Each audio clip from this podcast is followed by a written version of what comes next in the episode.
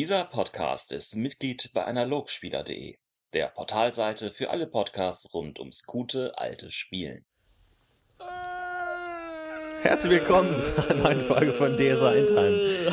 Endlich sind wir wieder da nach, einer langen, nach einem langen Winterschlaf, wie ihr den Philipp schon gerade gern gehört habt. Sind wir endlich wieder da? Ja, es hat äh, lange gedauert. Viele standen uns im Weg. Äh, einige Umzüge. Philipp war im Ausland. Dies und das. Äh, nicht wahr? Was? Ja, wir haben auch lange. Das ist, jetzt, das ist jetzt die Einleitung. Das Nach ist die Einleitung. einem Jahr Pause ja. und eineinhalb Jahren. Ist halt, äh, ja, wir waren Ja. lange weg, Jungs. Ich finde, das ist auch das Gefühl, das die Zuschauer gerade verbindet. Ein, ein herzhaftes Gähnen, ein Strecken, aber jetzt geht's wieder los, sozusagen. Jetzt Ähm, geht's so, ich habe mehr Euphorie erwartet. Ja gut, Euphorie kann dann erst am Ende der ersten Folge dann wieder kommen, wenn es heißt, okay, es geht vernünftig weiter.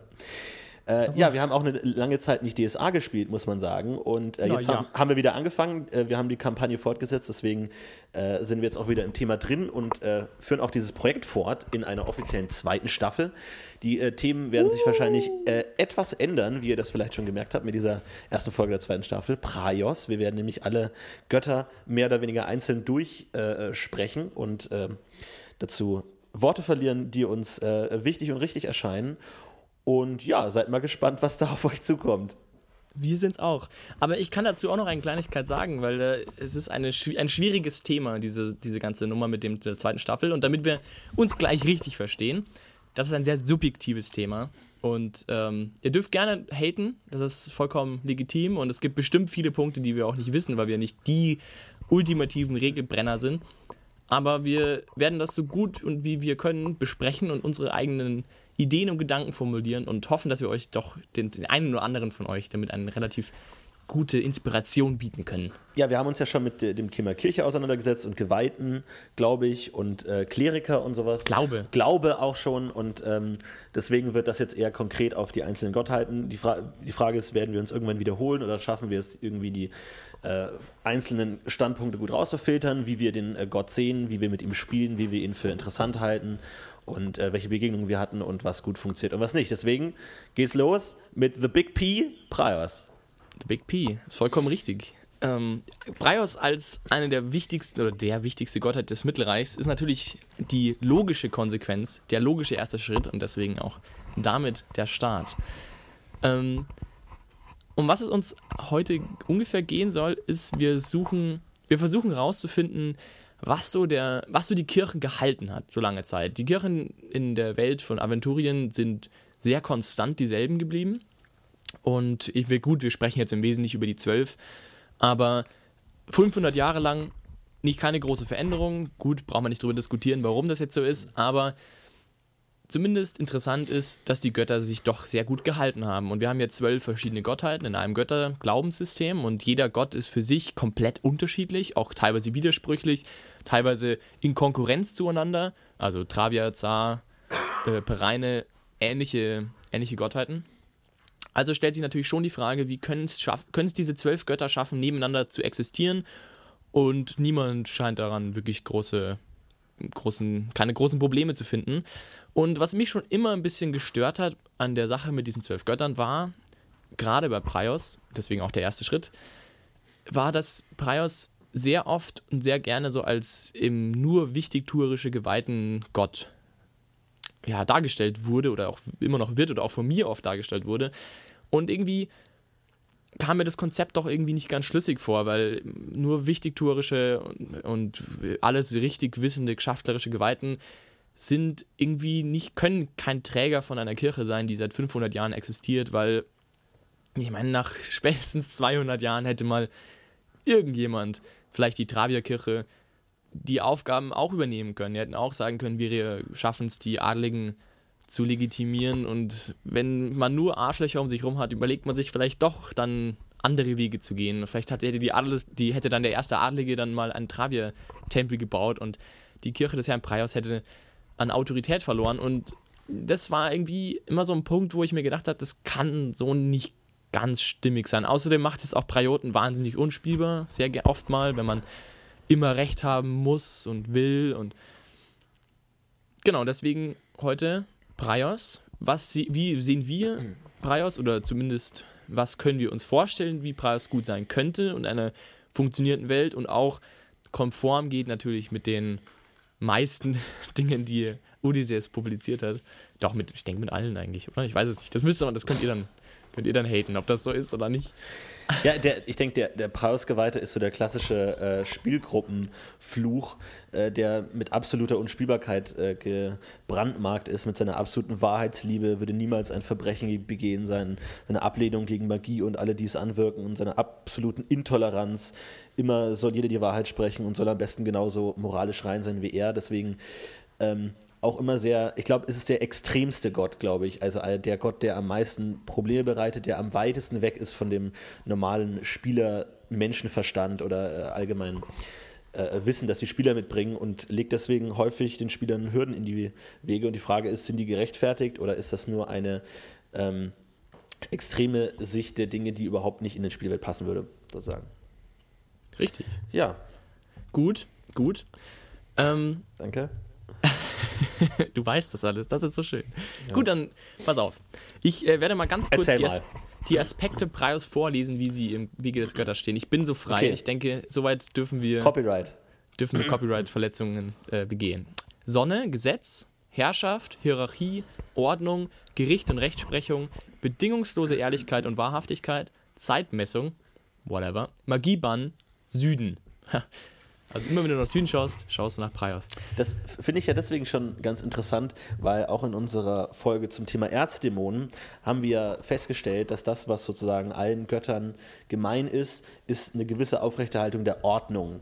Niemand, kein Gott ist wirklich hundertprozentig daran interessiert, dass sich Dinge grundlegend ändern und sozusagen sich gegen das chaotische Element der Erzdämonen abschirmen.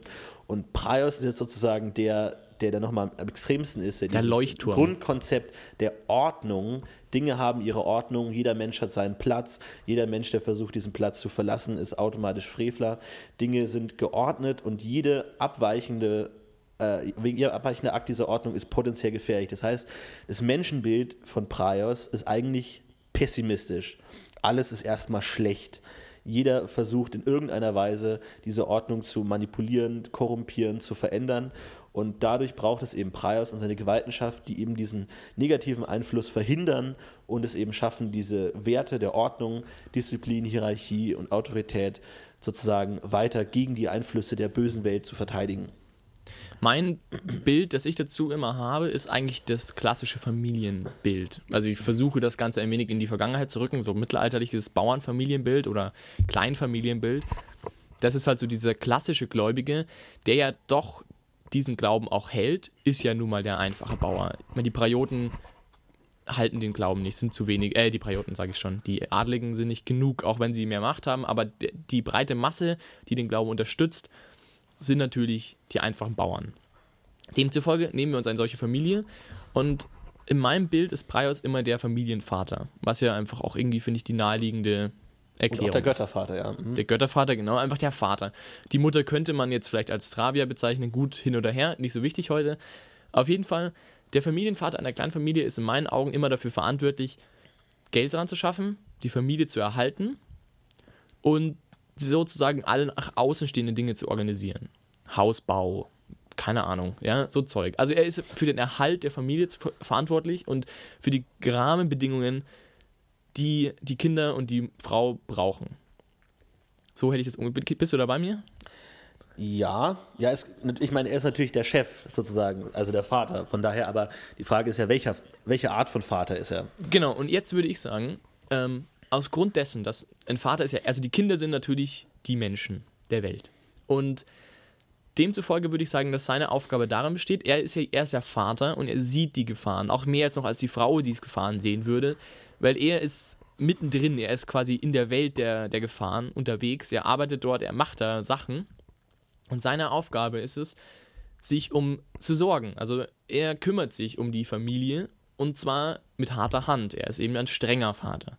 Das klassische Familienbild, sage ich jetzt mal, für dich jetzt, ist ja das Mittelalter, das ist ja auch so angehaucht.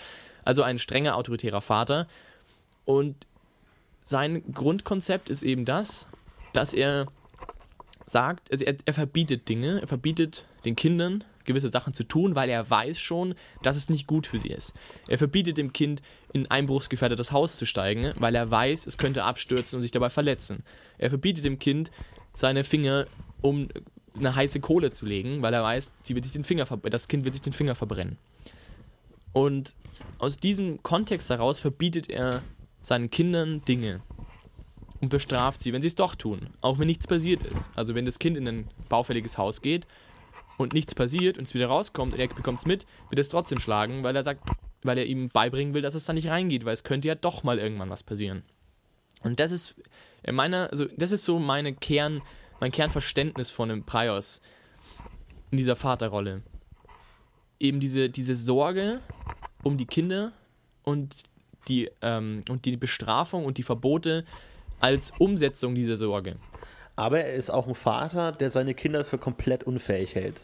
Vollkommen also er ist eigentlich kein Vater, den man haben möchte. Denn der, der positive Vater wäre vielleicht jemand, der ähm, seinen Kindern vertraut, sagt, die können auch selber was auf die Beine stellen.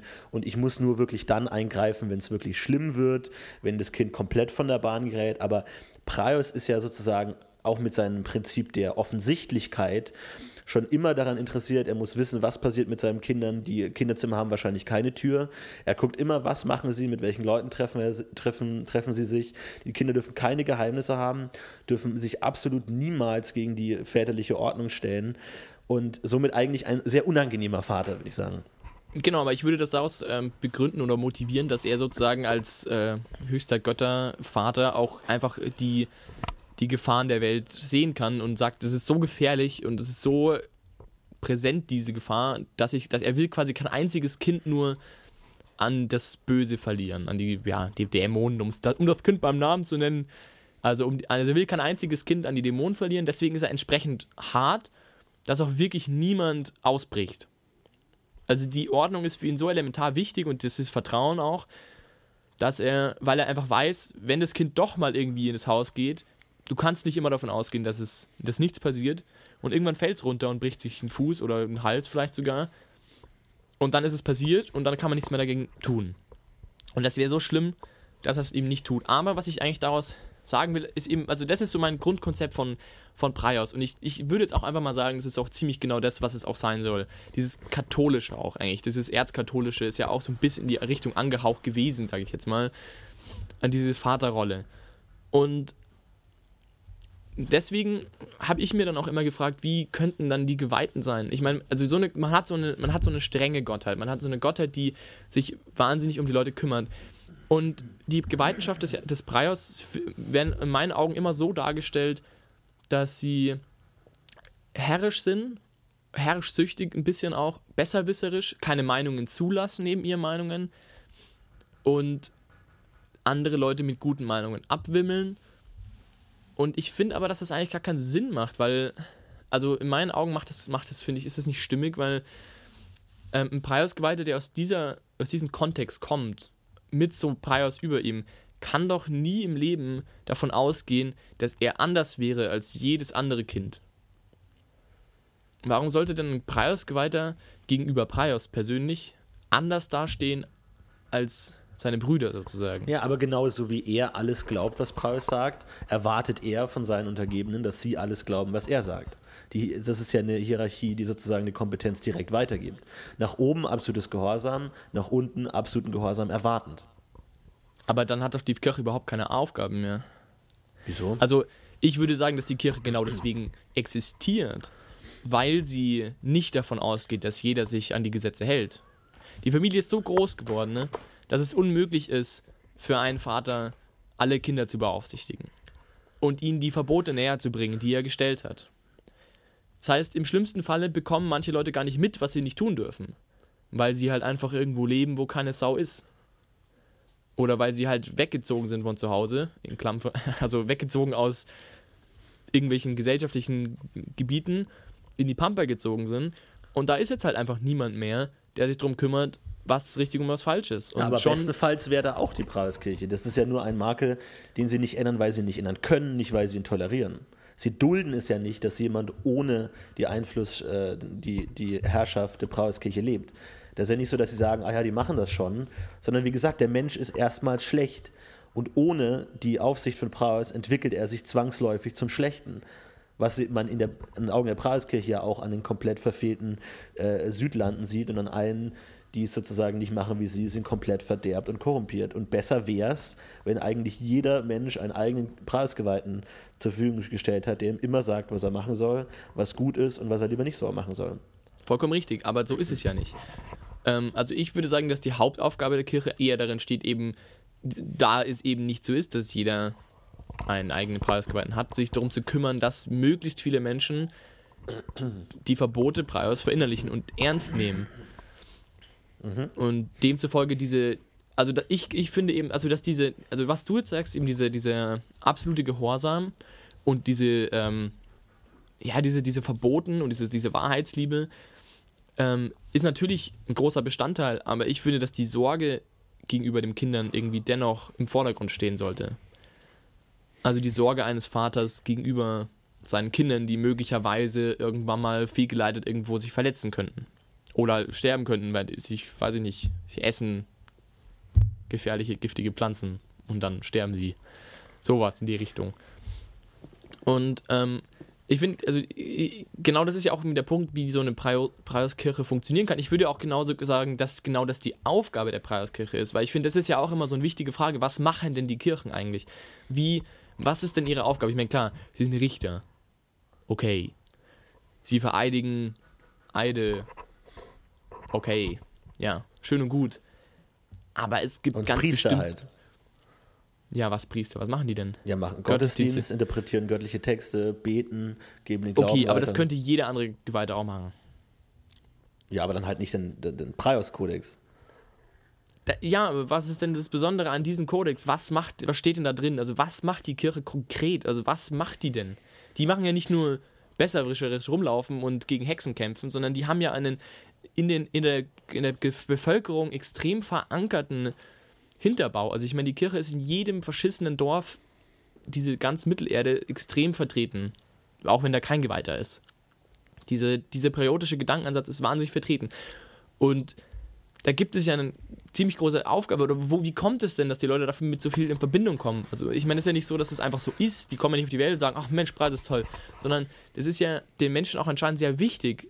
Ja Sonst klar, würden ich meine, ja die, so verinnerlichen. Die, die, die Kirche nutzt natürlich einen sehr großen Faktor in der Bevölkerung aus, die Angst. Sie haben Angst vor Hexen, Angst vor irgendwelchen Bärenmenschen, Angst vor Ausländern wahrscheinlich, Angst vor allen möglichen anderen.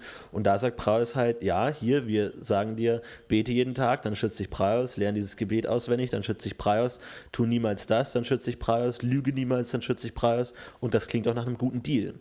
Und so schaffen sie es natürlich relativ einfach, den Aberglauben und die Angst der Bevölkerung auszunutzen, um sozusagen ihre Machtbasis zu stärken. Und zu sagen, wenn du, wenn du dein Kind nicht in die Prahlschule schickst, wird es wahrscheinlich ein Schwarzmagier und wahrscheinlich deine ganze Familie verfluchen. Und warum macht es nicht irgendeine andere Kirche irgendwann mal auch? Und weil sagt, das nicht ja, die Aufgabe der Kirche ist, weil, weil Travia sozusagen nicht vor Hexen schützen kann. wieso nicht? In gewisser Hinsicht, weil es nicht ihre, ihre Kompetenz ist. Ja, Also wahrscheinlich, wahrscheinlich könnte, es, könnte er es schon. Also ich glaube, aber natürlich mit anderen. Äh, Ja, aber anderen mein Aufgaben. Punkt ist eben, ich, ich glaube, dass die Preiskirche andere Dinge auch machen muss. Sie muss wirklich was machen, machen, was den Menschen was bringt, irgendwie direkt.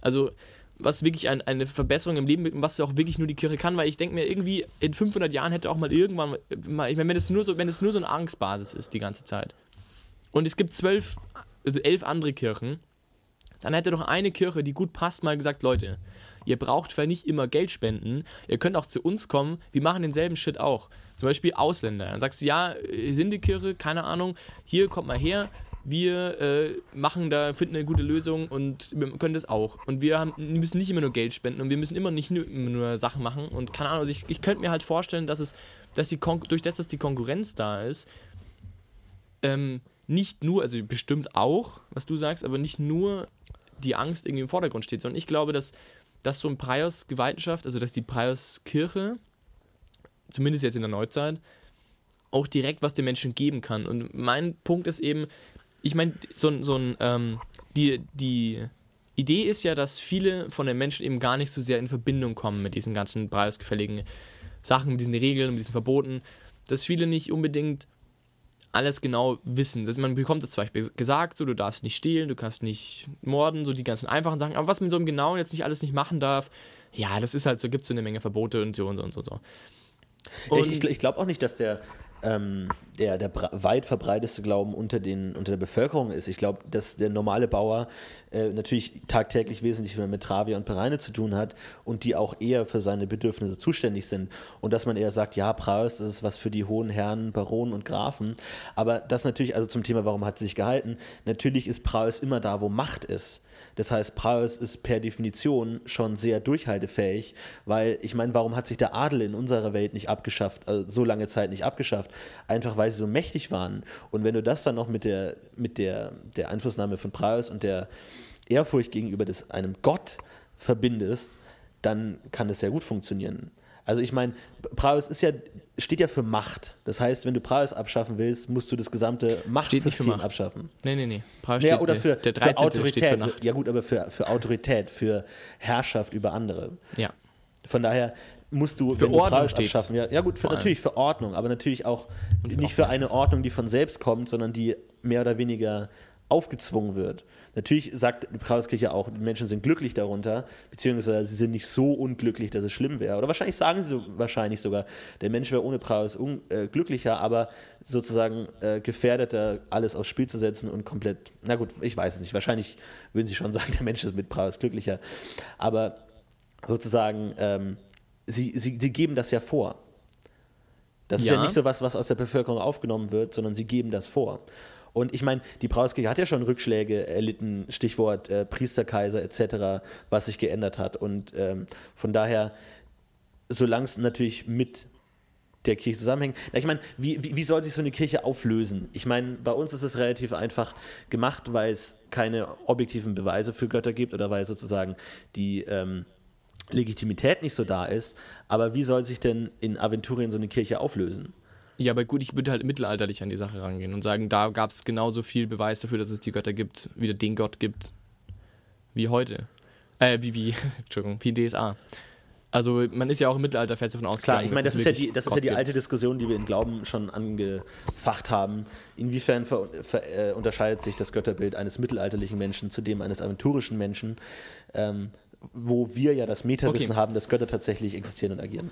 Okay, ähm, okay, also ich sehe ein, dass es, ähm, das, was du sagst, dass ich das auch selber halten kann, aber ich würde auch nicht davon sprechen, dass sich die Kirche komplett auflöst, sondern nur, dass die Machtbasis sich halt einfach verringert, wenn sie halt einfach nichts bieten kann. Also wenn die Kirche in Konkurrenz zu elf anderen Kirchen einfach nicht, nichts bieten kann dem einfachen Volk, sondern nur ein paar Adligen, dann denke ich, dass die Machtbasis sich einfach auch in gewisser Weise reduziert. Natürlich stimmt es, dass wenn die Preis, wenn die, wenn die, wenn der Adel sagt, ja, Preis ist mein Gott, Preis legitimiert mich, also sorge ich dafür, dass die Menschen das fressen und trichter ihnen das ein, baue Preiskirchen und unterstützt die Kirche wie blöd, damit die Leute verstehen, dass das das Richtige ist und demzufolge nicht groß rummurren. Also sozusagen ihnen halt das Gehirn gewaschen wird mit Prios und deswegen wird es keine Aufstände und so. Das ist natürlich auch ein, das ist eben der klassische Ansatz für Prios. Aber ich finde eben, dass es nicht ausreicht. Also ich finde, dass es einfach auf 500 Jahre gesehen nicht, nicht der Lösung, die Lösung sein kann. Und ich finde, es kann keine Kirche sein, die einfach nur aus so machtgierigen Typen besteht, die irgendwie ja, einfach aus dem Argument der Herrschaft so eine Machtbasis aufbauen und die komplette, die komplette Kirche beruht eigentlich nur auf der Angst und dem Unwissen von Leuten. Ne?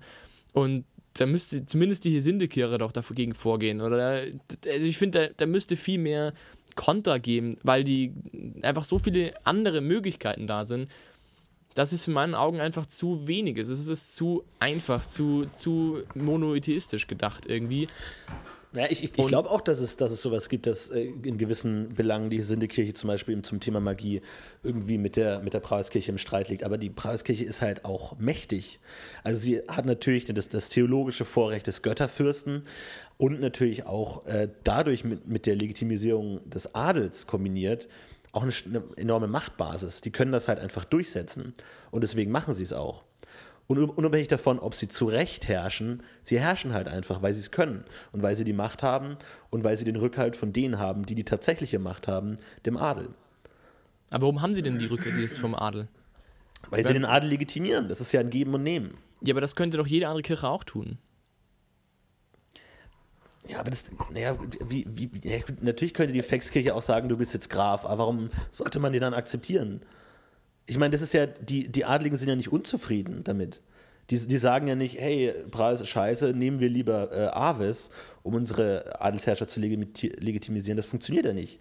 Weil darauf halt einfach niemanden Scheiß gibt, wer, wenn, du, wenn Aves sagt, du bist irgendwie Graf. Braus ist halt dafür zuständig. Also ich meine, in, in, inwiefern sollte sich so dieser Zuständigkeitenbereich denn verändern können, wenn, wenn es sozusagen Gott gegeben ist, die Zuständigkeit? Der Mensch kann nicht einfach sagen, ach, ich entscheide jetzt, ist, äh, Treiber ist jetzt zuständig für Gerichtsbarkeit, setz mal einen Treibergeweihten hin. Das, das, geht ja nicht. Du kannst dich ja nicht gegen die Götter wenden. Dann musst du dich ja gegen die gesamte zwölfgöttliche Ordnung wenden und damit gegen alle Götter zusammen.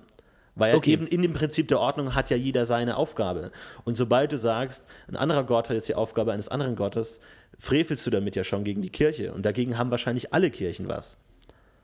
Okay. Ähm, ja.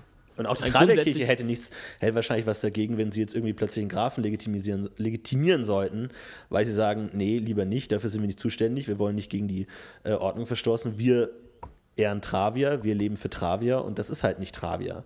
Das ist genau, wenn du sagst, ein Prausdiener soll Dämonen beschwören, sagt er auch, nee, das mache ich nicht, weil das ist halt, gehört nicht zu meiner Kirche, das ist halt nicht, nicht das Richtige. Okay, also grundsätzlich stimme ich dir natürlich zu, klar. Die Grundlogik ist natürlich vollkommen richtig. Aber was mein Punkt eben noch ist, zu dem, ähm, wo ich noch, dem, noch hinaus will, ist eben, dass auf lange Sicht gesehen die Kirche eben auch wahnsinnig viel anbieten muss, damit sie sich ähm, und dass sie, damit sie sich halten kann. Und zwar, was ich damit meine, ist nicht, dass sie, ähm, also, hm, ähm, also ich glaube, du hast natürlich recht. Es gibt gewisse Punkte, die die Kirche alleine stehend formuliert. Keine andere Kirche kann. Das, darauf will ich auch so ein bisschen hinaus. Natürlich ist es so, dass die, dass die Praiuskirche da alleinstehend eben diese Herrschaft symbolisiert und deswegen wichtig ist. Aber meine Grundfrage ist eben, warum hat sich das denn so etabliert und kann es nicht sein, dass wenn sie nichts anderes bieten, außer die Tatsache, dass sie halt von allen so gesehen oder dass sie vom Adel hochgehalten werden als das Herrschaftsmodell, aber nichts anbieten können im Gegenzug, sondern nur existieren, ähm, dann verstehe ich nicht, warum sich dann nichts getan hat. Also warum das eher, also warum na, selbst nach den Priesterkaisern wo das ein riesengroßes Problem war, dass es eben, dass die Preiskirche so, so autoritär war und so viel durchgesetzt hat und sich ja sogar gegen die anderen Kirchen gewandt hat damals, ähm, wie das sein kann, dass sich das dennoch so extrem durchsetzt und warum es nirgendwo irgendjemanden gibt, der sagt, ja, schön und gut, aber ich bin trotzdem irgendwie, ich, ich, ich bin trotzdem der Meinung, dass auch die Travierkirche mich irgendwie, ja, ich glaub, irgendwie bestätigen sollte. Warum, warum ähm, Praos so viel Macht hat und so gut herrscht, ist, dass sie, wie gesagt, eben der Gott für Herrschaft sind. Ich glaube, Travia hätte gar kein Interesse daran, einen Machtzugewinn zu warum erlangen. Nicht? Warum ich meine, natürlich, wir reden jetzt natürlich immer von der idealistischen Kirche und nicht den Personen selbst, dass natürlich der Travia-Geweihte, damit er mehr Geld verdient oder mehr Leute zu befehligen hat, in seinem Dorf versucht, irgendwie Einfluss zu gewinnen, ist klar. Aber die Kirche als solche nicht unbedingt. Ich meine, wie gesagt, das sind ja ganz andere Ziele. Praios sagt, also der Praios-Geweihter sagt, wir ehren Praios, indem wir unsere Macht, unsere Herrschaft ausweiten. Ein Raya-Geweihter sagt, wir ehren unserem Gott, indem wir so viel Spaß haben, wie es geht. Und wir wollen gar nicht unbedingt mehr äh, Macht gewollen oder wir wollen gar nicht mehr Zuständigkeiten haben, wir wollen gar nicht mehr, mehr Leute haben, weil das ja nicht die, das, das Ziel, das Ideal der jeweiligen Kirche ist, sondern eben Aber nur von Praios. Du willst dennoch natürlich alle Menschen erreichen. Und ja, klar, natürlich. Ich meine, wenn, wenn du die Chance hast, wenn du zum Beispiel in der Travikirche bist und feststellst, dass die einige Adlige unzufrieden sind mit dieser, also mit der, mit der Preiauskirche, die noch so doch irgendwie sehr viele Dinge verbietet und ihnen immer wieder ähm, irgendwelche Arschlöcher vor die Nase setzt, die geschafteln, ähm, warum sagt nicht der Ortstravier-Geweihte, äh, vielleicht versteht er sich einfach besser mit dem Adligen und gibt ihm Tipps und gibt ihm Ratschläge. Warum sollte der nicht anfangen, ihn ähm, auch auf dem Gebiet des Herrn Prios Tipps zu geben. Na, auf, auf, auf jeden Fall, aber er würde das halt dann auf die Raya-Art machen. Er würde dann versuchen, dem, dem Adligen zu zeigen, dass Raya ein viel besserer Gott ist als Prios ja, genau. und aber dadurch sozusagen Einfluss zu gewinnen, aber er würde nicht die faktischen Aufgaben des Prios-Geweihten übernehmen. Er würde dann wahrscheinlich nur deren Bedeutung herabsetzen und zeigen, dass die Dienste, die Raya liefern kann, viel besser sind. Ich meine, genau, ich, ich mein, ein Raya-Geweihter ist ja auch überzeugt von seinem Produkt. Der sagt ja nicht, oh, es wäre besser, äh, Adel zu legitimieren verdammt nochmal, dieses scheiß Wort, können wir nicht anders legitimieren, sondern er ist ja überzeugt darin, dass die Arten, wie ihr, wie er und seine Kirche den Menschen dienen kann, auch in gewisser Weise die beste sind. Deswegen wird er eher versuchen, sein Produkt zu kaufen, als das Produkt eines Konkurrenzgottes zu übernehmen. Richtig, genau, darum, aber darum geht es ja. Und ähm, Entschuldigung, ja, wir, wir, drehen uns ja auch ein bisschen im Kreis, habe ich das Gefühl. Okay, dann noch ein Wort, warum, genau, darauf wollte ich hinaus. Und zwar, wenn es so ist, dass ja auch die, die Raya-Kirche Einfluss nehmen kann und natürlich auch auf den Gebieten Herrn Praios, also wenn er zum Beispiel der Raya-Geweihte sich sehr gut versteht mit dem Adligen, kann er natürlich sagen, ja, wie wäre es, wenn wir statt Richtsfesten einfach mal uns ein bisschen besser verstehen und die ganzen, dann machen wir eine größere Fete und schenken Wein aus, keine Ahnung. Und der Adlige sagt, ja Mensch, tolle Idee, machen wir so. Und es funktioniert ja auch irgendwie auf seine Art und Weise. Und das ist ja auch ein gutes Modell. Und du sagst, ach Mensch, wenn der da halt irgendwie ein bisschen, wenn der da so Bock drauf hat, dann macht er das halt wenn der eher so ein bisschen so der, der Rugged-Typ ist, wenn es ihm was bringt, ja, dann machen wir das doch. Oder wir versuchen mit ihm zu sprechen und mal ein bisschen irgendwie auszuloten, irgendwie so für alle Menschen. So ein bisschen die, ist ja auch so ein bisschen die, der heutige Ansatz, dass man sagt, man versucht eher mit, mit äh, Problemfällen darüber zu sprechen und sozusagen rauszufinden, was das Problem ist und was Herr Prius nicht tut. Also, es bietet ja auch eine Lösung an für diese ganzen Dinge. Und wenn du 500 Jahre Zeit hast und die anderen Kirchen eben wirklich was anbieten, ne, ist halt eine Gottheit im Gegenzug dazu, auch wenn sie für Herrschaft steht, halt ein bisschen schwach, ein bisschen, ein bisschen farblos. Und der Punkt ist jetzt nicht, dass ich sagen würde, die Preiskirche wird aus dem, aus dem Ganzen rausgedrängt, sondern ich würde sagen, dass ich die, dass sich einfach der Einfluss der Preiskirche auf Dauer ein bisschen abgeschwächt haben müsste, wenn sie nichts anbieten würde. Und deswegen würde ich eben sagen, und darauf wollte ich hinaus, eben, dass die Preiskirche, glaube ich, auch ganz andere Aufgaben noch im, in der Gesellschaft hat. Und deswegen, um nochmal noch zurückzukommen auf den Anfang, auf diesen Sorgen und, und Punkt irgendwie. Und ich finde eben, dass eine Praios Geweihter und auch die Praios Kirche auch sehr weltnahe Aufgaben übernehmen muss eigentlich oder auch sollte und auch von ihrer, von der Selbstanschauung der Leute auch einigermaßen nah am Menschen irgendwie funktionieren. Natürlich eben auch als Gott des Adels, ganz klar. Aber ich finde auch, dass die Gottheit Praios sich dennoch an den Menschen richten muss. Und ähm, ich finde eben, dass, also das ein Preisgeweihter, dem ist ja auch, dem muss eben total klar sein, dass er im Gegensatz zu den anderen Menschen nicht mehr weiß. Aber er sieht seine Aufgabe, also nicht mehr weiß im Sinne von, er weiß nicht, was gut oder schlecht für andere Menschen ist. Er kann nur aus einem Buch zitieren, das er gelesen hat, oder halt auf die Worte Preios jetzt mal. Und er seine Aufgabe, er sieht seine Aufgabe im Wesentlichen darin, die Menschen dazu zu bringen, dass sie eben nicht ins dieses ähm, metaphorische baufällige Haus gehen und sich der Gefahr aussetzen, sondern seine Aufgabe besteht darin, die Leute davon abzuhalten und sie zu bestrafen. So, das ist jetzt erstmal die, das Klassische. Aber ich finde eben, dass auch seine Aufgabe nicht nur darin besteht, Leute zu bestrafen und zu sagen, ach, böse, böse, böse, sondern dass eben auch diese Sorge ihn dazu treibt, dass er auch, ähm, dass eben auch dieser Ratschluss irgendwie auch so wichtig ist, weil er ja sich ja selber nicht sicher sein kann. Also ein Preisgeweihter ist ja dennoch nicht grundsätzlich immer richtig. Und ich meine, das muss ihm ja klar sein. Wenn er einer Gottheit dient, die davon ausgeht, dass alle Kinder unwissend sind, wie kann er dann selber davon ausgehen, dass er weiß, wie es richtig funktioniert? Natürlich gibt es ein paar Punkte, wie du darfst keinen Dämon anbeten, wo es einfach offensichtlich klar ist, dass es nicht gut ist.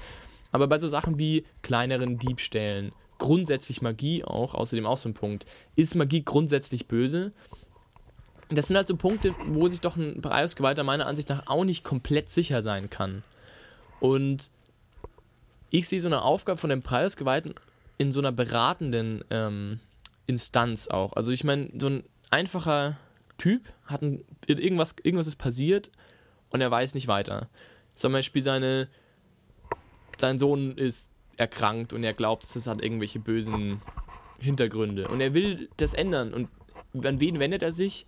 An den einzigen Geweihten, der für sich, also der, der quasi die Welt am meisten noch verstanden hat, also der quasi am nächsten an diesem, an diesem Vater dran ist, der sozusagen am meisten von der Gesamtwelt versteht. Und, ähm, sag ich mal, von diesen Böse gegen Gut Grundsätzen irgendwie versteht.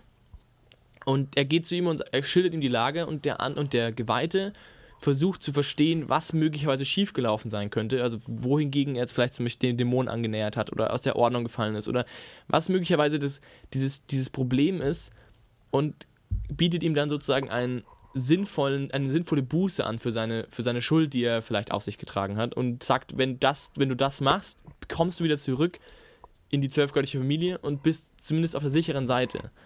Also wenn du jetzt zum Beispiel geklaut hast und du sagst, es war nicht gut offensichtlich, ich, ich weiß, es war nicht gut, was soll ich tun? Dann überlegt er, wie überlegt er, ist die Aufgabe des Preisgeweihten zu überlegen, was ist, was ist das Vergehen und wie schlimm wiegt das Vergehen und äh, was sollte er dafür tun vor den Göttern? Also nicht nur dieses Gerichtliche, sondern eben auch eine ganz persönliche Komponente hat, weil er sozusagen die, die Gottheit auch der, also wohin, er ist die Gottheit des, der Strafe, aber er muss im gleichen Atemzug auch der Gott, die Gottheit der, der, ähm, der Gnade sein. Eben, also er muss genauso auch vergeben können. Also die Gottheit, die bestraft, muss natürlich durch die Bestrafung vergeben können. Mhm. Und das finde ich ist ein wahnsinnig wichtiger Punkt. Und der sollte, finde ich, viel mehr im Vordergrund stehen. Und zwar diese Demut auch irgendwo an der Stelle. Also, dass ein Preisgeweihter auch sich selbst natürlich ständig bestraft und wieder versucht, auf den rechten Weg zu führen. Er weiß ja natürlich am besten, dass er die gefährdetste Stelle ist. Er ist die Instanz, die die Moral aufrechterhalten soll in der Welt. Wenn er nicht mehr wäre, wäre niemand da, der richtig und falsch unterscheiden kann. Also muss er sich ständig selbst kontrollieren um zu wissen, ob er noch richtig ist. Das heißt, er muss wahnsinnig demütig sein vor, dem, vor den Regeln des Herrn Praios, weil er ja die ganze Zeit Angst haben muss, dass wenn er abfällt von der Regel, wenn er irgendwas falsch versteht, jeder, den er berät, auch falsch versteht und demzufolge die, diese, die, die Macht der Dämonen stärkt, sage ich jetzt mal im weitesten Sinne. Also finde ich, dass die äh, weltliche Aufgabe von, von Geweihten ne, von einer extremen Demut und Sorge auch geprägt sein sollte und eben schon erstaunlich nah auch an dem normalen Menschen ist, der eben mit so theologischen Problemen eben an eine Kirche rantritt. Wohingegen, ja. Aber auf der, auf der anderen Seite ähm, hat der Preisgeweihte natürlich auch ein Interesse an der größtmöglichen Glaubwürdigkeit. Preis ist ja sozusagen per Definition intolerant. Er sagt ja, es gibt nur eine Wahrheit. Wahrheit ist nicht Auslegungssache.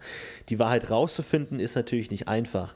Aber trotzdem sollte das, das normale Volk den Eindruck haben, der Preisgeweihte weiß immer, was Sache ist und findet auch klare Worte. Ich glaube, das ist ganz wichtig, dass diese Sicherheit, was richtig ist und was nicht, ganz entscheidend ist. Natürlich kann dann der Preisgeweihte wieder in sein Stübchen gehen und Bücher wälzen und war das jetzt wirklich richtig. Aber ich glaube, in den Augen eines Preises, der Preiskirche ist nicht schlimmer als ein verwirrtes Volk. Ein Volk, das nicht weiß, was es tun soll. Und wenn das Volk sagt, darf ich klauen oder nicht, sagt der Preisgeweihte Liebe mit absoluter Inbrunst ja oder nein als zu sagen, ach ja gut, da muss ich, muss ich selber mal nachdenken, habe ich, hab ich gerade keine Ahnung, weil ich komme komm morgen nochmal auf dich zurück. Sondern äh, das Volk muss ja das Gefühl haben, es gibt eine klare Wahrheit, die wirklich absolut für jeden verständlich ist, überhaupt kein Problem macht und klar ist. Deswegen ist es natürlich auch so ein innerer Zwist, in dem sich der Preisgeweihte äh, befindet. Nach außen hin muss er sozusagen äh, die, die reine Wahrheit Preis verkünden, kann aber natürlich, wie die, du angesprochen hast, auch die, er muss die Verantwortung. Er, er muss natürlich auch verantworten. Und ich meine, ich finde, Preis ist auch so ein bisschen der Gott des Gewissens, weil das sozusagen die, die höchste moralische Instanz ist, mit der man auch arbeiten kann, was die Bevölkerung angeht. Und so natürlich muss der Preisgeweihte auch selbst sein eigenes Gewissen in der Hinsicht kontrollieren, zu sagen, war das richtig, kann man das alles machen, so wie du schon gesagt hast.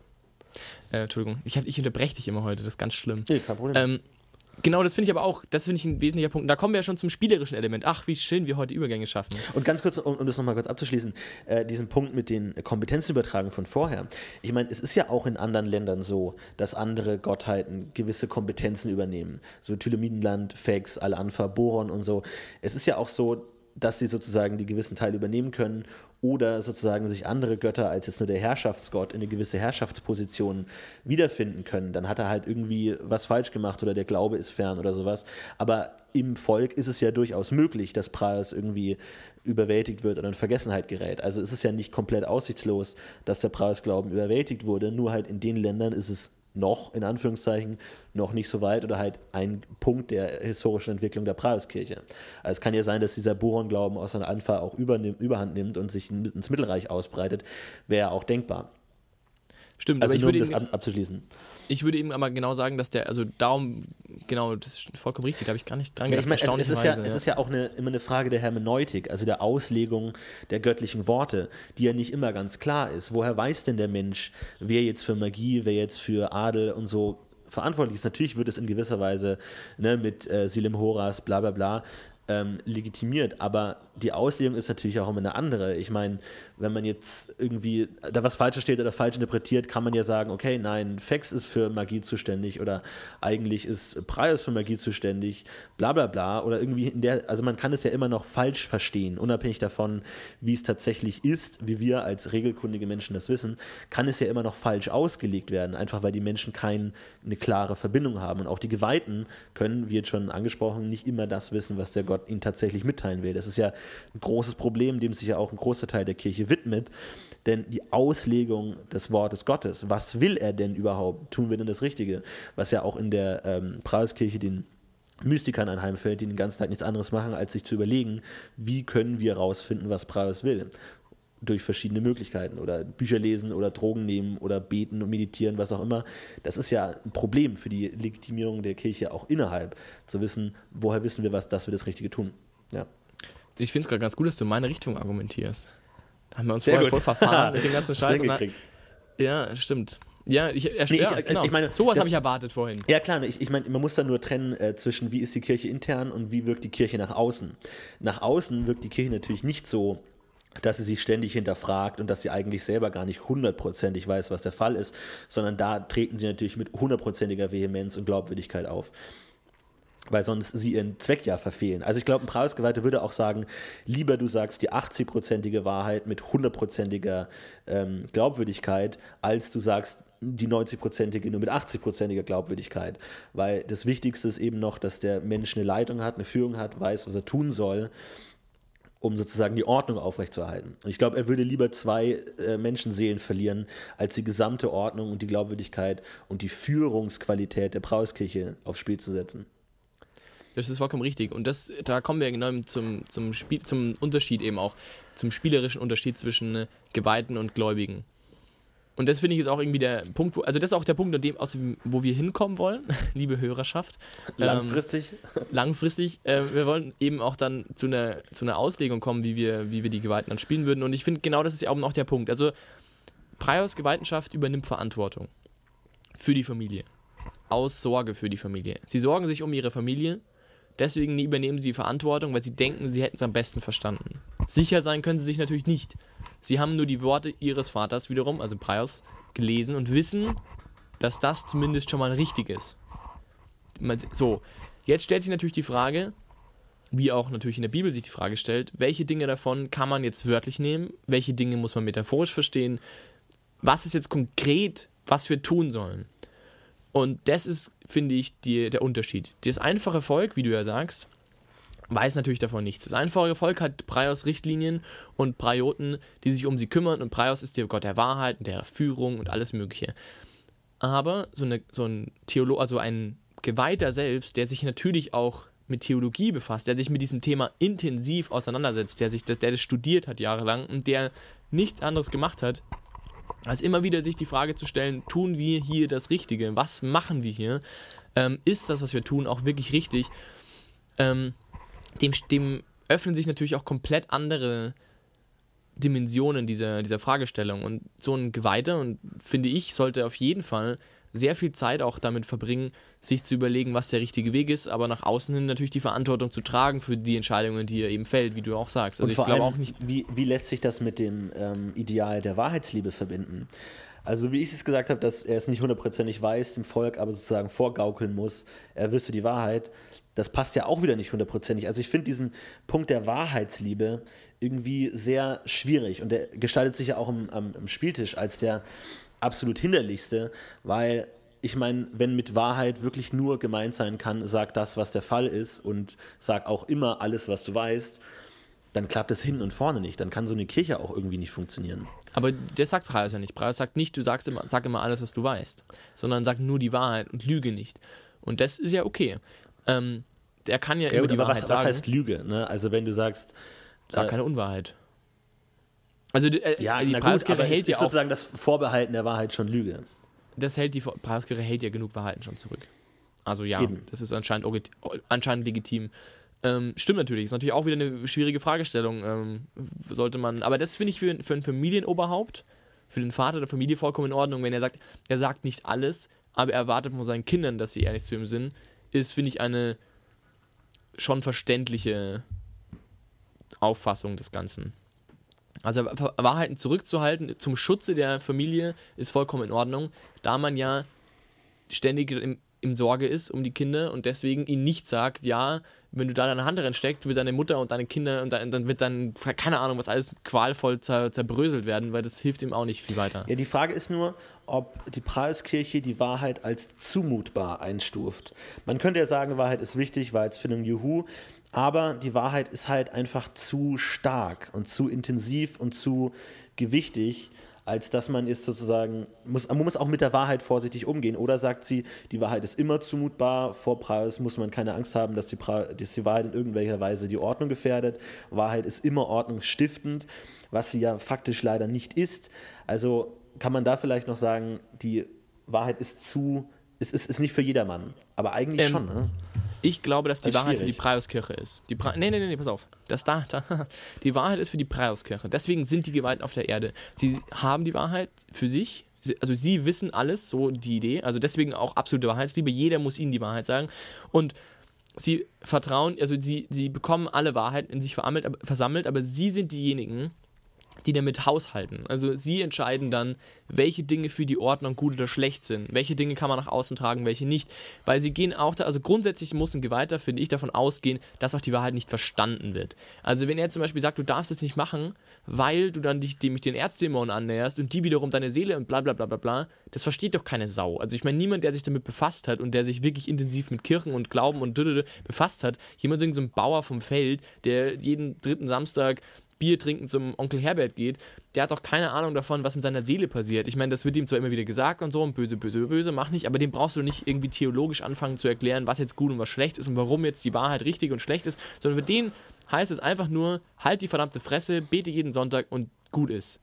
Für den ich mein, gibt es ja nicht mehr Wahrheit. Aber wenn jemand jetzt kommt und das Ganze studieren will, ein Geweihter, zum Beispiel, der bekommt natürlich schon die volle Wahrheit mit, sage ich jetzt mal. Oder zumindest den Teil, der für ihn gut ist. Weil natürlich auch nicht für jeden Geweihten ist natürlich auch nicht die volle Wahrheit gut, weil auch Geweihte sind ja nur Teil der Familie und demzufolge auch nur Kinder. Und wenn du, ähm, das kann natürlich auch sein, dass ein Geweihter sozusagen durch Wahrheit eben nicht Klar. sicher ist oder eben seine, seine Aufgabe nicht mehr erfüllen kann oder eben vielleicht auch vom rechten Weg abkommt. Und deswegen meine ich, ist eben die, die Kirche des Herrn Praios muss eigentlich in sich ständig auch mit dieser, mit der Frage, wie man mit Wahrheit umgeht, kämpfen und sich eben immer und immer wieder fragen, was tun wir damit und welche Dinge können wir wie kommunizieren und welche dürfen wir nicht kommunizieren. Also der, die erste, der erste grundlegende Gedanke muss die Sorge sein. Also die Sorge um die Menschen und damit auch den Umgang mit der Wahrheit.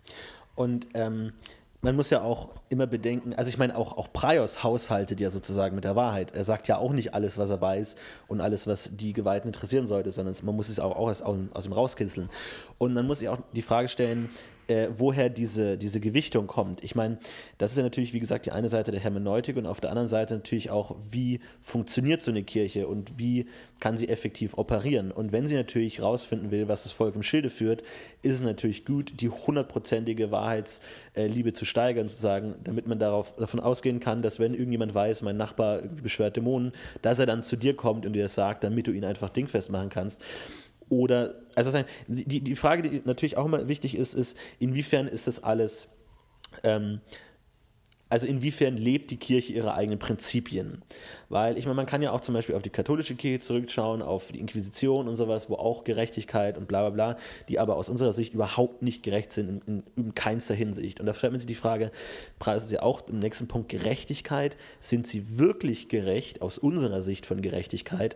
Oder haben sie sozusagen ihre eigene Gerechtigkeit, die wir wahrscheinlich genauso wie bei der realen Inquisition überhaupt nicht anwenden würden?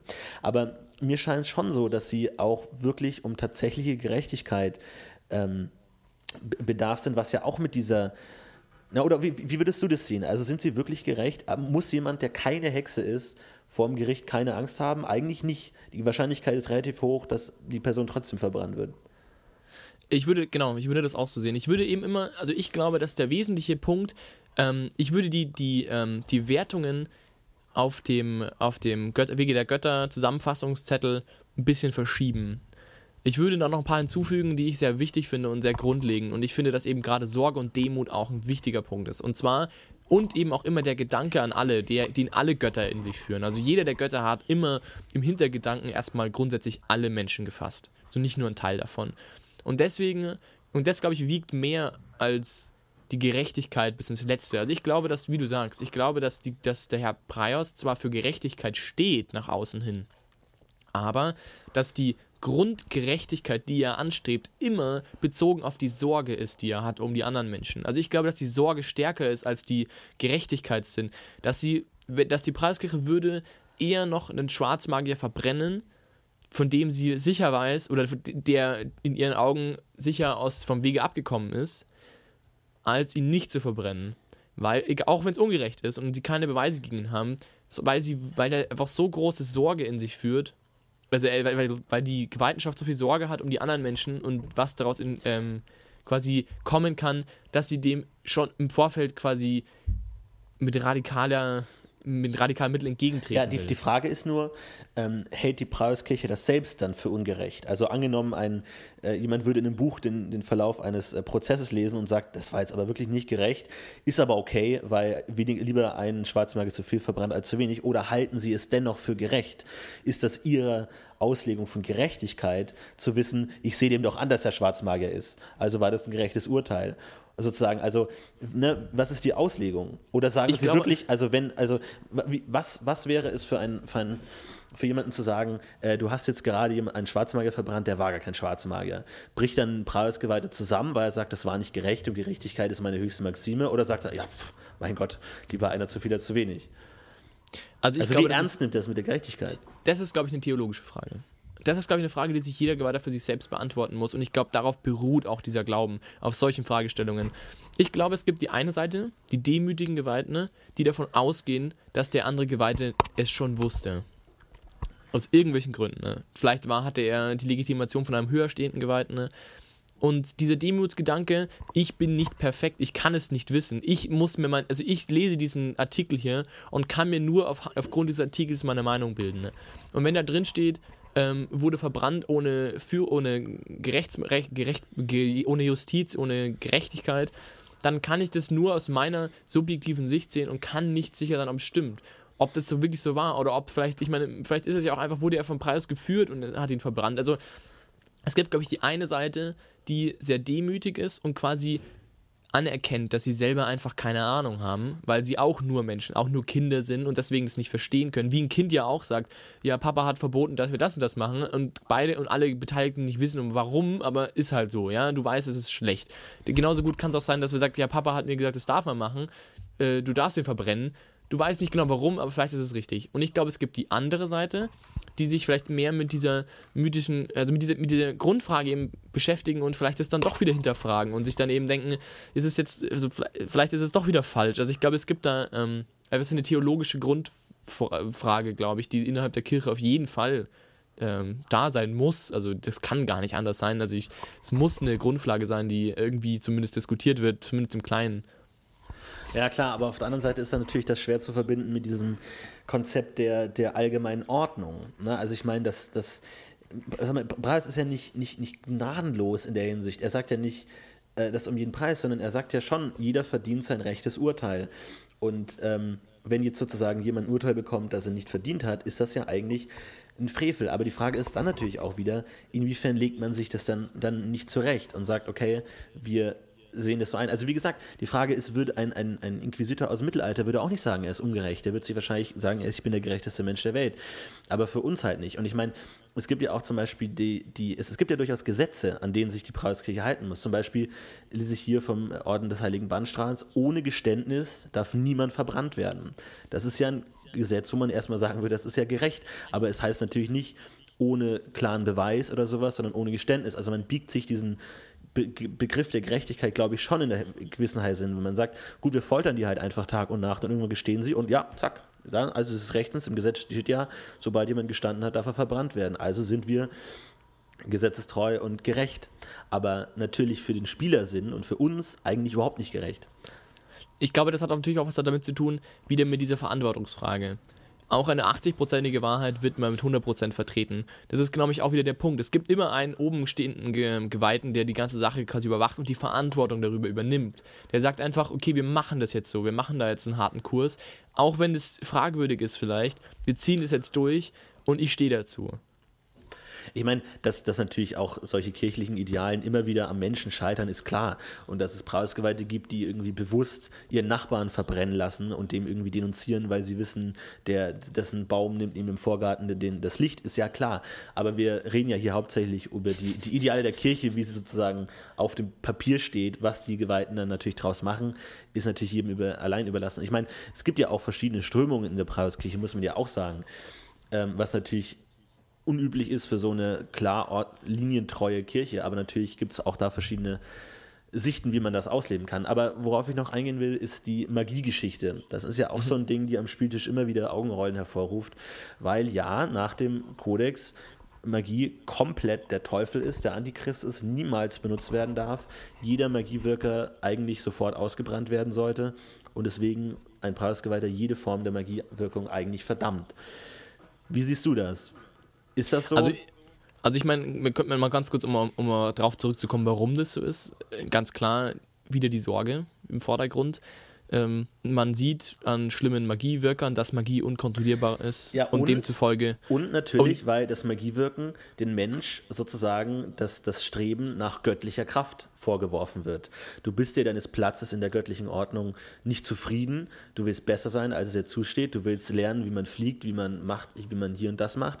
Du willst sozusagen Namen Gott heraus. Also ist irgendwo Preis in der Hinsicht auch eifersüchtig, weil ich meine, ein Vater würde wahrscheinlich äh, einen Sohn, der sagen will, ich will ein besserer Schmied sein als mein Vater, würden viele Väter wahrscheinlich sagen, ja cool, würde ich mich freuen.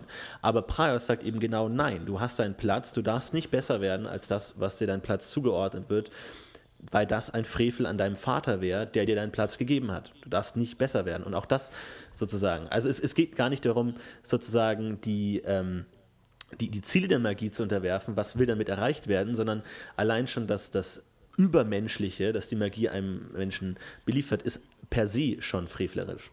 Aber ist das so echt? Ich habe also ich habe das immer ähm, im Wesentlichen eben auf dieser auf diese Gefahren-Ecke. Das natürlich gezogen. auch. Und ich meine, ursprünglich Madas Frevel ist natürlich auch ein äh, Bruch gegen die Ordnung, obwohl man sagt, das ist jetzt dann nicht die neue Ordnung, aber ist halt sozusagen ein, ein, ja. ein, ein, Frevel, der es überhaupt erst möglich gemacht hat, dass diese ganzen bösen Einflüsse in die Welt kommen. Sozusagen auch ein klassischer, traditioneller Blick. Ganz früher war alles besser, dann kamen die neuen scheiß Magiewirker und haben alles schlecht gemacht. Und sozusagen ist es ja auch von der, von der Art her etwas Geheimnisvolles, Mystisches, ähm, man weiß nicht genau, wie Magie funktioniert. Es ist im Grunde genommen ein Geheimnis und jedes Geheimnis ist ja per se schon mal ein Frevel gegen Praios. Nee, ist gefährlich, nicht ein Frevel. Nee, nee, nee, nee, würde ich schon sagen. Praios als, als Vertreter der Offensichtlichkeit ist jedes Geheimnis eigentlich schon potenziell schlecht. Eigentlich sollte ja, man schlecht. keine Geheimnisse haben. Ich glaube, ein Geheimnis ist in erster Linie gefährlich für die Ordnung. Ja, natürlich, aber es, sozusagen, es gibt keine guten Geheimnisse. Du hast, ein, ein guter Mensch hat ja. nichts zu verbergen. Ein perfekter ja. Preisbürger hat ja. nichts zu verbergen so, und hat mhm. keine Geheimnisse. Alles liegt offen.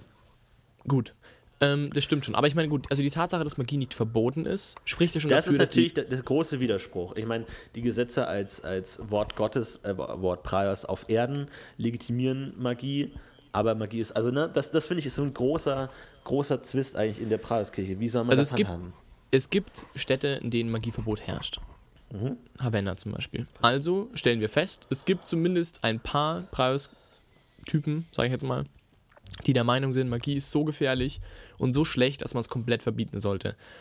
Und ich glaube, in erster Linie kommt diese Angst aus der Sorge, dass Magie Menschen korruptiert genau wie du sagst. Entweder dadurch, dass man Magie nicht kontrollieren kann und in, in dem Gedanken, was Gutes zu tun, dennoch was Schlechtes tut, weil man es einfach nicht besser weiß. Man benutzt seine extreme Macht, die man hat, um irgendwas zu machen und irgendwie ist es doch schlecht.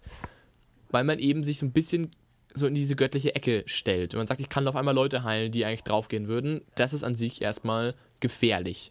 Das ist, glaube ich, der Punkt. Es ist gefährlich man kann. Ja gut, aber, also, auch, aber die, die Frage ist: Angenommen, irgendein Weißmagier würde es schaffen, den perfekten Heilspruch zu bauen, der niemals korrumpiert werden kann, der überhaupt sonst nichts kann, außer diesem einen Heilspruch, und der perfekt funktioniert, immer genauso, würde das ein Preisdiener gutheißen? Und ich glaube, nein, weil er mehr kann, als er sollte. Wenn jetzt irgendjemand im Sterben liegt und der Heilmagier heilt ihn, sagt er natürlich auf einer menschlichen Ebene, ne, also wie es auch im, im, im Praus Vademecum steht, wenn du siehst, wie jemand ein, ein blutendes Kind heilt, frage dich, hättest du es selbst auch verantworten können? Das heißt aber nicht, dass es legitimiert ist, sondern es heißt, es war Priors Plan, dass dieses Kind stirbt. Es ist der Plan der göttlichen Ordnung, es war Schicksal etc. Aber natürlich aus persönlichen, menschlichen Gründen kann man vertreten oder kann ihn milder bestrafen, dass er jetzt Magie gewirkt hat. Aber es ist per se schon noch ein Eingreifen in das göttliche Gefüge, ein, ein, ein Überschreiten der menschlichen Möglichkeit, ein Überschreiten der göttlichen Ordnung und somit schlecht. Genau, und ich glaube, dass der Punkt daher kommt, ähm, dass man eben nicht alles wissen kann, weil das, auch, das quasi dieser Magister sich auf die Höhe eines Priosgeweihten stellt und dieselben Entscheidungen trifft, ohne diese theologischen Unterbau.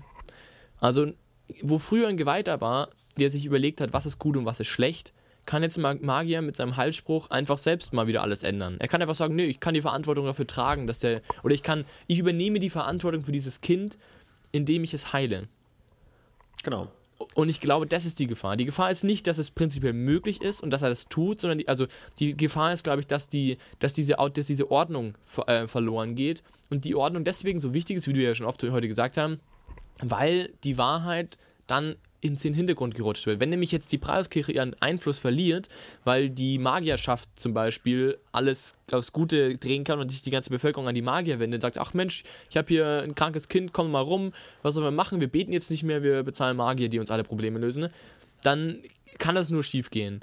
Und zudem ist die Magie auch noch eine Sache, die aus dem Frevel raus entstanden ist, aus, einer, aus einem Ordensbruch, also aus einem, aus dem Bruch raus entstanden ist, wo offensichtlich klar ist, dass Prius es nicht gut fand zu seiner Zeit, dass es Magie gibt und eigentlich immer noch nicht gut findet. Das heißt, es ist auch prinzipiell eine Sache, die schon mal eher negativ angehaucht ist und gefährlich ist, wie man schon oft gesehen hat, äh, aka Boberat. Man hat oft gesehen, dass Schwarzmagie oder dass Magie sehr, sehr gefährlich sein kann und man sehr viel schlechte Dinge damit noch tun kann. Und ich glaube, das ist also wieder mal eine sehr sorgenmotivierte Sache. Und deswegen, um auf deine Frage zurückzukommen, was die Gewaltenschaft davon hält, glaube ich auch. Ich glaube auch, dass Magie in erster Linie saugefährlich ist. Und dass deswegen eine Gewaltenschaft, eine konsequente Gewaltenschaft, in erster Linie eigentlich mal eher negativ dazu stehen muss.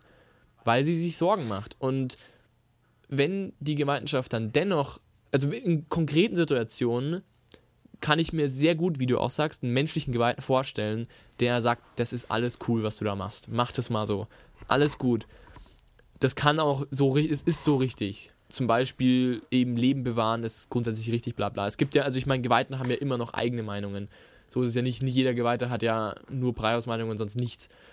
Aber ich glaube auch, dass idealistisch gesehen die Magie wahnsinnig gefährlich ist und deswegen glaube ich aber auch, dass Magie von Praios aus eingesetzt. Sprich, wenn ein Praios Geweihter Magie wirken könnte, glaube ich, wäre es kein Problem. Weil der ja sozusagen die, oder zumindest kein so großes, weil der ja sozusagen die Gefahren viel, viel besser einschätzen kann und die richtigen Entscheidungen treffen würde. Aber ich glaube, es geht eben nicht nur um die Gefahren. Es geht auch darüber, darum, dass man den, Gott, den, den Platz, den der Gott in der Weltordnung für ihn vorgesehen hat, verschmäht, indem man mehr will, als man kann. Ich glaube, das Weltbild ist, ist, ist per Definition fremdbestimmt. Der Mensch ist nicht notwendigerweise sein eigener Chef, sondern er hat eben seinen Platz vorgegeben. Ich will nicht sagen, der komplette Schicksalsglaube, dass alles fatalistisch irgendwie bestimmt ist. Aber der Mensch verfügt nicht selbst über seine eigenen Lebensumstände. Vielleicht ist ja Magier sein der Platz in der Welt. So, das ist nämlich der zweite Punkt. Denn da kommt nämlich der, der Begriff der Gerechtigkeit rein. Es wäre ungerecht, jemanden irgendwie zu schädigen, nur weil er als Magier geboren wurde. Aber auf der anderen Seite kann natürlich das Magiewirken in keinster Weise. Mir, mir fallen immer die Wörter weg. Gut geheißen werden.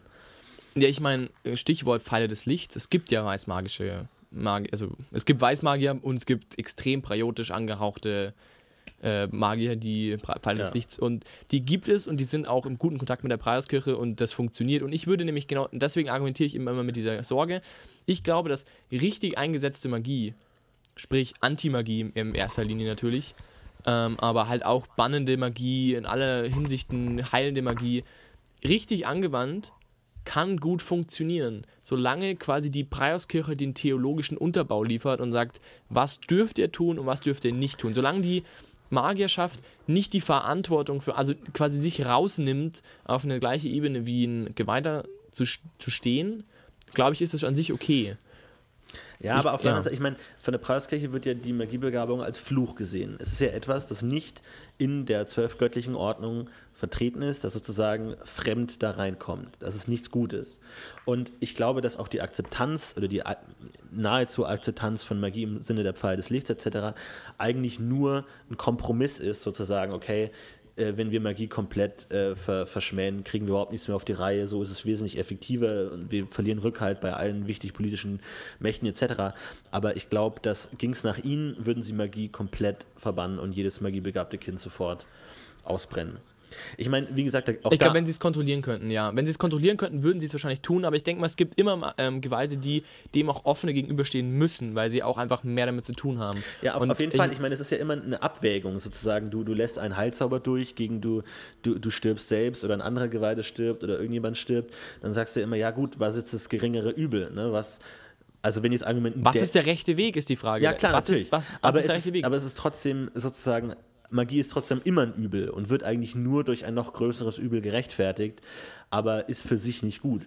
Also ich finde, das, das muss man trotzdem noch unterscheiden. Also Ne, ich meine, es ist ja auch bei uns mit Gewaltanwendung etc., irgendwie militärische Intervention, das ist per se alles nicht gut, aber was sonst kommen würde, ist immer noch schlechter.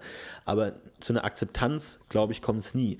Ich meine, es gibt natürlich auch in der Preiskirche heißt irgendwelche Strömungen, die äh, Magie toleranter sind und das irgendwie auch einsetzen wollen, sozusagen zeigen, dass Prios irgendwie auch Herr über die Magie sein kann, sozusagen, dass man das auch in geordnete Bahn lenken kann.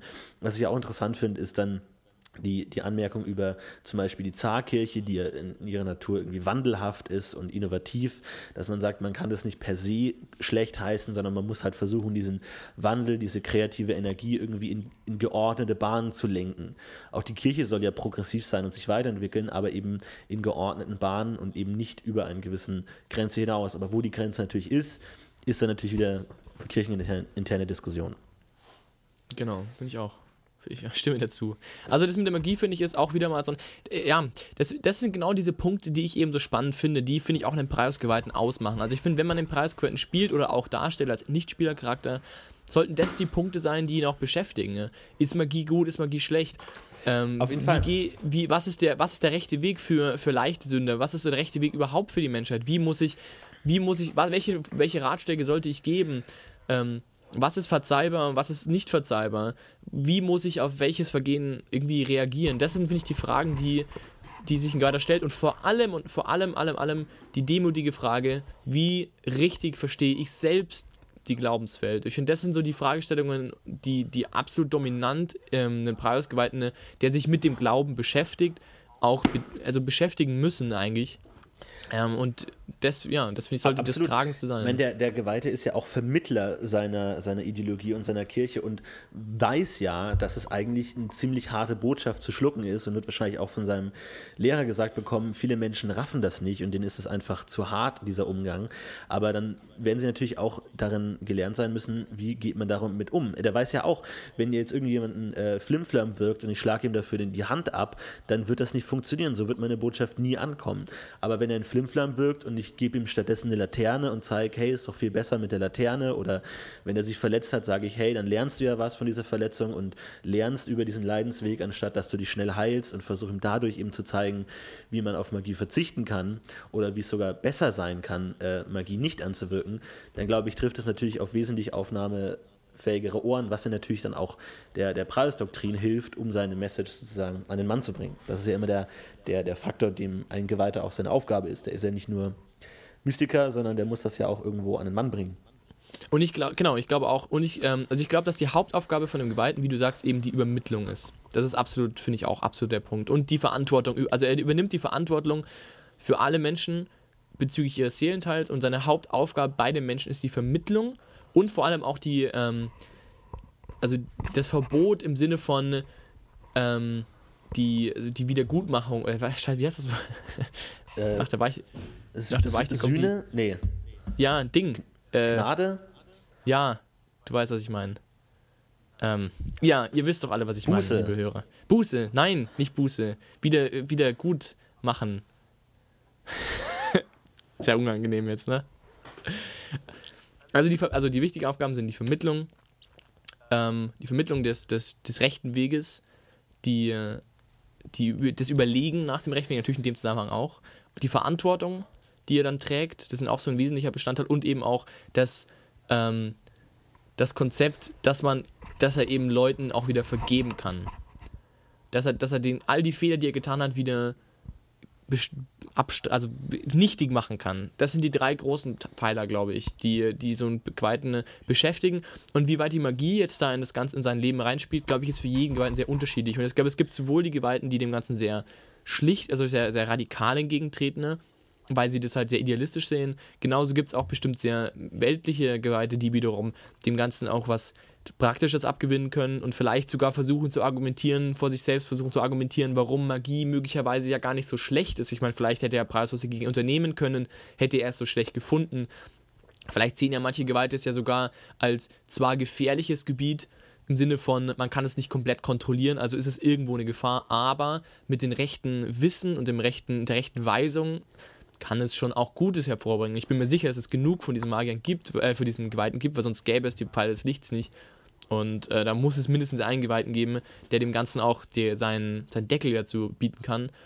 Also ich denke, dass die Magie ein, Theolo ein theologisch sehr schwieriger Punkt ist und sehr unterschiedlich diskutiert wird. Und ähm, ich, ich glaube, das ist auch was, wo man, wo man Parioten, glaube ich, schön darstellen kann, auch mit, im Umgang mit Magie. Und prinzipiell im Umgang mit Geheimnissen, die sie auch selber nicht einschätzen können. Also ich meine, so ein Geweihter kann ja nicht alles einschätzen. Und die Frage zum Beispiel, wie gehst du damit um, wenn im Brunnen eine alte Kiste gefunden wird mit komischen Runen? Ähm, ja, wie gehst du damit um? Ich meine, welche, welche, welche, welche Hinweis gibt der Geweihte? Was sagt er? Sagt er, machen wir auf, machen wir nicht aus, verbrennen wir? Keine Ahnung.